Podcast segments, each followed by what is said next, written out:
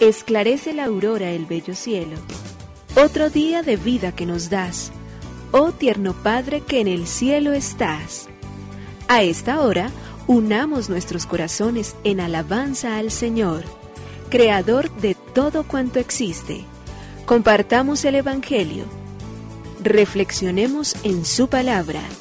Esto es, Esclarece la Aurora, con el Padre Antonio Ramírez. Bienvenidos.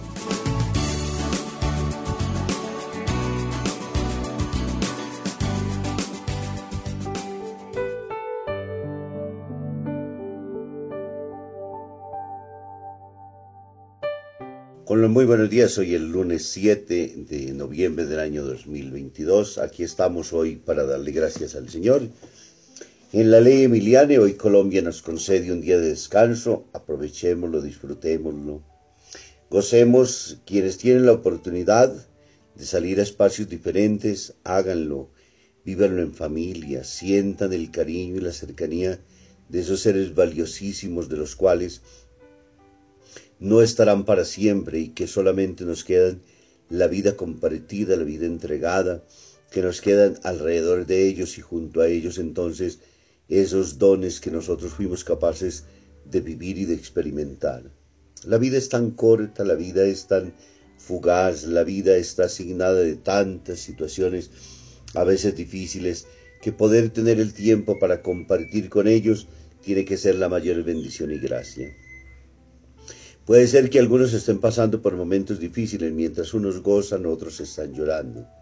Puede ser que mientras eh, unos están enamorados, felices, compartiendo, otros de pronto tengan el dolor, la tristeza de lo que significa sentirse solos, abandonados, inclusive esas palabras con dichas con tanto amor en algunas veces de pronto rotas hoy, deshechos, despedazados. Pero la invitación de este día a no dejarnos, a no dejarnos llenar de tristeza, de pérdida del gusto por la vida, por las situaciones, por las experiencias que estemos pasando, sino al contrario, a vivirlas y a gozarlas en la plenitud auténtica de lo que significa vivir en Dios. Débale gracias a Dios por el sol, por la tierra, por la luna, las estrellas, por todo lo que Él ha creado, por todo lo que Él ha puesto, por toda esa bondad con la cual vienen puestas entonces en las grandezas de Dios su naturaleza infinita, la cual tiene una perfección inexplicable, imposible realmente de realizar, porque nosotros sabemos que fallamos tanto en fórmulas para poder componer y para poder organizar la existencia, el mundo, las moléculas, los átomos, todo lo que existe, con quién nosotros finalmente podríamos pensar entonces fuera de Dios que fuera el artífice de esta tierra, de este don maravilloso, de esta vida con el cual nosotros caminamos absolutamente con nadie. Nada ni nadie puede terminar a nosotros diciéndonos y llevándonos a pensar de manera diferente de que no existe un Dios creador de todo cuanto existe, ordenador, mente maravillosa que nos permite a nosotros entonces vivir con la gracia y con la perseverancia absoluta de que somos sus hijos. Démosle gracias a Dios por este día, pongámonos en sus manos benditas y poderosas y que Él bendiga nuestros regresos a quienes están fuera, dé fuerza a quienes están acá cerca. Hoy te decimos gracias, Señor Creador del universo. Nos unimos a la Iglesia Universal que ora. Esclarece la aurora el bello cielo, otro día de vida que nos das. Gracias a Dios, Creador del universo, oh tierno Padre que en el cielo estás. Nuestras voces unimos al concierto que el universo eleva ya en tu honor. Desde la tierra al cielo más profundo, tierno Padre magnífico Hacedor, conserva nuestras almas sin pecado, a nuestro cuerpo da fuerza y salud y nuestra mente ilumina piadoso con un rayo benéfico de luz. Por nuestra amada patria suplicamos, por la iglesia elevamos oración, por nuestros amados padres y familia, siempre dichosos los hagas tú, Señor. En tu santo nombre, comenzamos este día de vida que nos das. Haz que lo acabemos santamente. Oh Padre nuestro que en el cielo estás.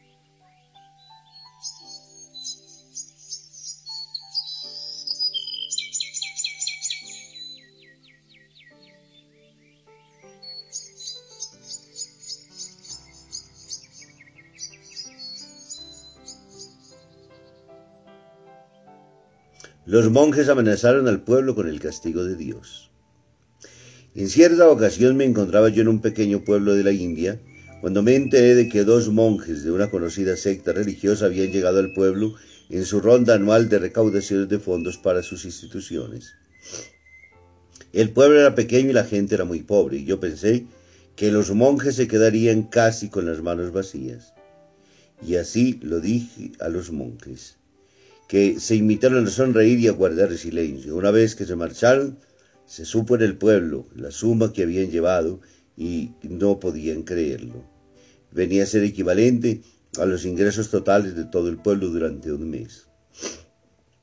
Los monjes habían declarado desde el comienzo de su predicación la cantidad de dinero que esperaban recaudar, añadiendo que si no entregaban el contado, harían caer la maldición de Dios sobre todo el pueblo, y la gente del pueblo se sometió humildemente. Eran pobres, pero tenían miedo a la cólera divina. Un pueblo entero había salido manipulado hasta la miseria en el nombre de Dios, y los monjes fueron despedidos con todos los honores y prosiguieron intrépidos su peregrinación financiera según el itinerario trazado. ¿Puede Dios castigar? Dios nunca castiga en esta vida ni en la otra. Los males los padecemos son fruto de nuestra maldad o consecuencia de las leyes naturales o del impacto eterno.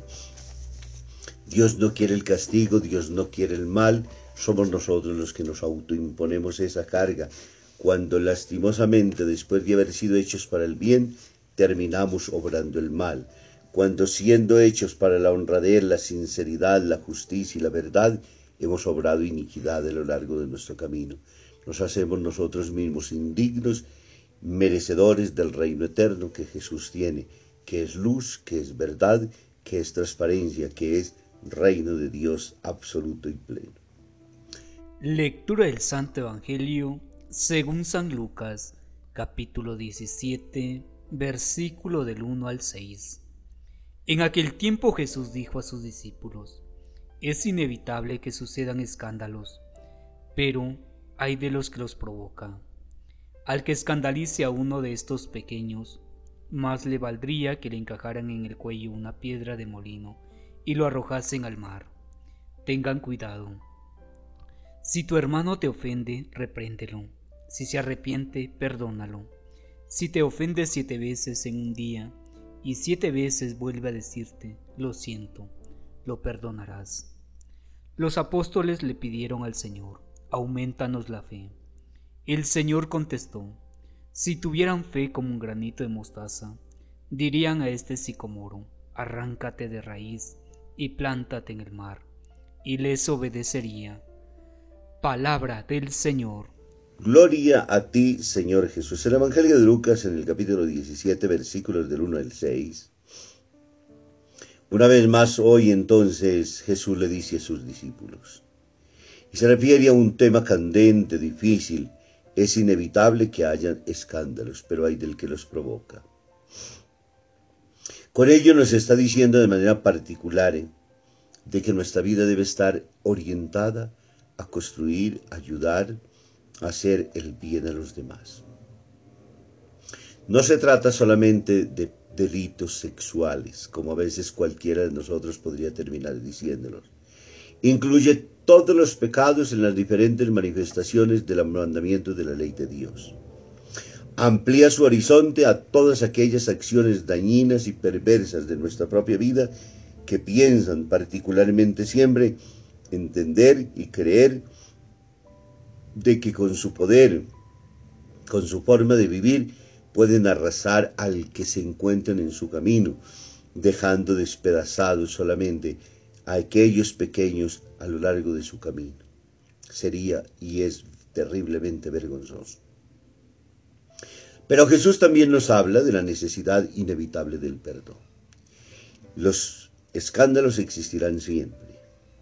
Y por ello entonces los discípulos le piden que le aumenten la fe. ¿Por qué? Porque es que perdonar es solamente de cristianos maduros. Perdonar es solamente la cuota inicial de la vida en paz. Perdonar es la gran capacidad de resarcir el mal que le hacemos a los demás. Perdonar es cerrar la página y abrir la nueva historia reconciliados en el amor. Perdonar es sentir que el otro es un ser humano y se puede equivocar, que cuando se corrige, que cuando hay voluntad de ser diferente, que no vale la pena vivir ni siquiera tampoco entre nosotros enemistados o haciéndonos el mal con acciones violentas, destruyendo al otro, sino al contrario, siempre sembrando la paz, el perdón, la tranquilidad, la serenidad de la cual Jesús hoy nos habla. Esos abusos a las personas frágiles, esos casos dañinos y perversos de los cuales nosotros entendemos muchas veces debe buscarse llevar siempre una vida buena. Es buscar siempre evitar el mal y obrar siempre el bien. Inspirado es quién? En el Señor de la vida, en el Señor que ama a todos los suyos, en el Señor que construye desde dentro, que nunca daña, que como diría Juan Pablo, el bien es solamente mirar al otro para servirlo, no para servirnos de él. Eso necesita mucha convicción interna, eso necesita mucha profundidad en el corazón, eso necesita toda, absolutamente toda la gracia de Dios derramada en nuestros propios corazones para que podamos ser verdaderos y auténticos instrumentos del bien divino con el cual Dios a nosotros nos llama a vivir, a gozar, a caminar y a hacer entonces en el camino signos evidentes del reino.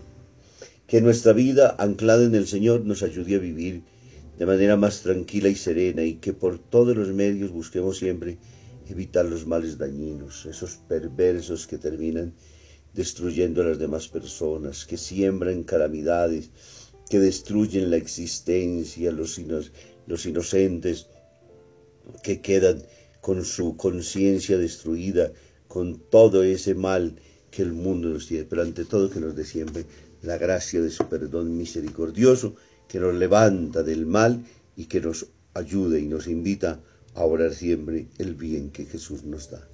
Nos bendiga el Padre, el Hijo y el Espíritu Santo. Muy